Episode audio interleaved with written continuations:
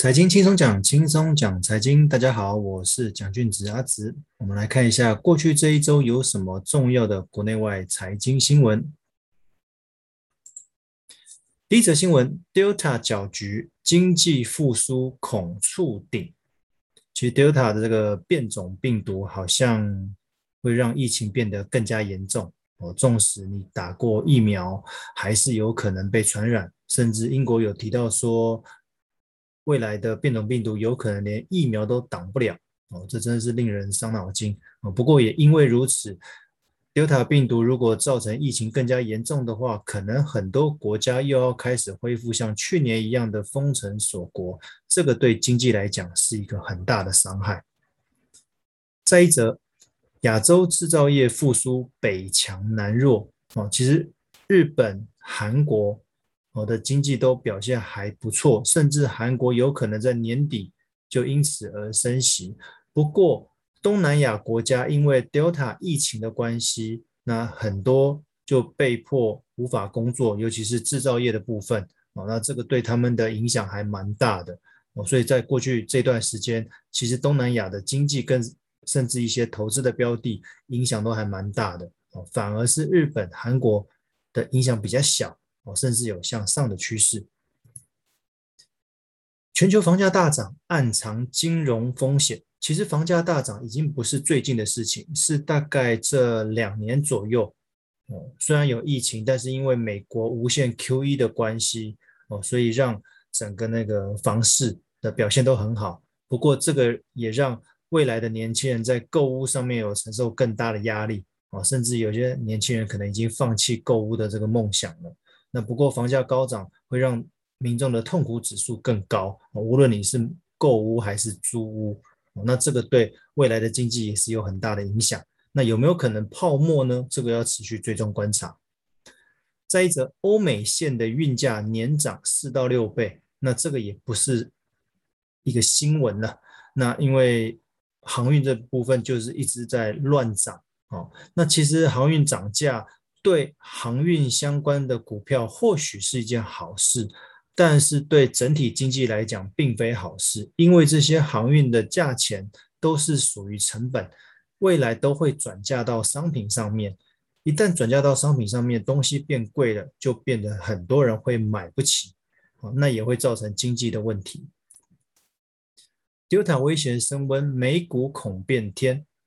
虽然美国很多人都已经打了疫苗。但是还是有蛮多人不信邪，他们都不愿意戴口罩哦，所以在 Delta 病毒的肆虐之下，确诊人数越来越多哦。目前的七天平均的确诊人数哦，已经超过七万人了。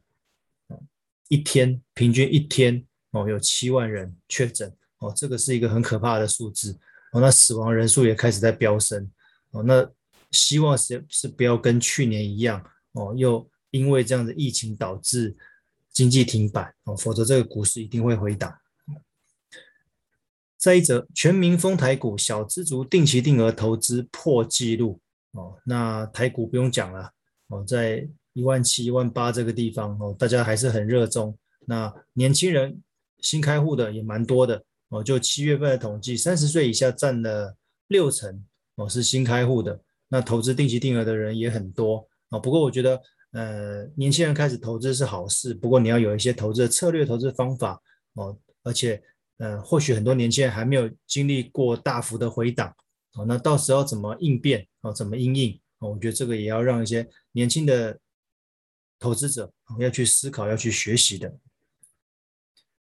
英国央行示警，通膨将超标，哦，这个通膨是原物料导致的，原本通膨是各个国家央行所期待的，但是通膨超标。如果今天通膨不小心飙到一个三趴四趴的话，我觉得这个会有一点太超过了。哦，这个是目前的经济还追不上的，因为毕竟都还是在疫情的期间。哦，那这样子让央行会很为难，说我到底该不该升息？啊，理论上，如果通膨超标的话，我应该要升息。问题是一升息就会影响到原本的经济，那是否就会一直维持在低利率？那我个人觉得，其实或许未来我们这辈子都是长期处于低利率的状态，各位要有心理准备。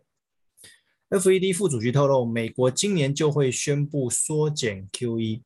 各位如果有机会去找过去 QE 的一些文章或者新闻的话，可以发现，只要缩减 QE 的话，其实股市都会回档哦。所以各位要有心理准备，尤其今年的第三季、第四季哦，在高点震荡哦，在高档震荡的情况之下，那如果会有回档的话，要有做好风险控管哦，资金准备哦。也就是所谓的戒慎恐惧。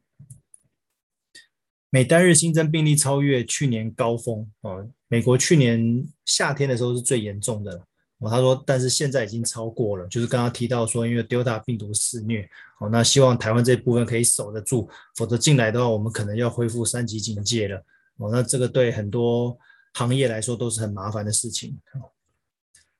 西欧河南闹水患，全球供应链快崩溃。其实里面有两个讯息，第一个就是极端气候越来越严重了，哦，可能很热很冷，不然就是干旱，不然就是淹水，哦，那这样的水患的话，很多制造业的供应链都会断裂，那这个对商品来说，你一旦断裂，一旦缺货的话，对商品来说就会价格就会抬高，那我必须要付出更多成本去买到相对应的东西，其实这个对经济是不利的，哦，那这是因为。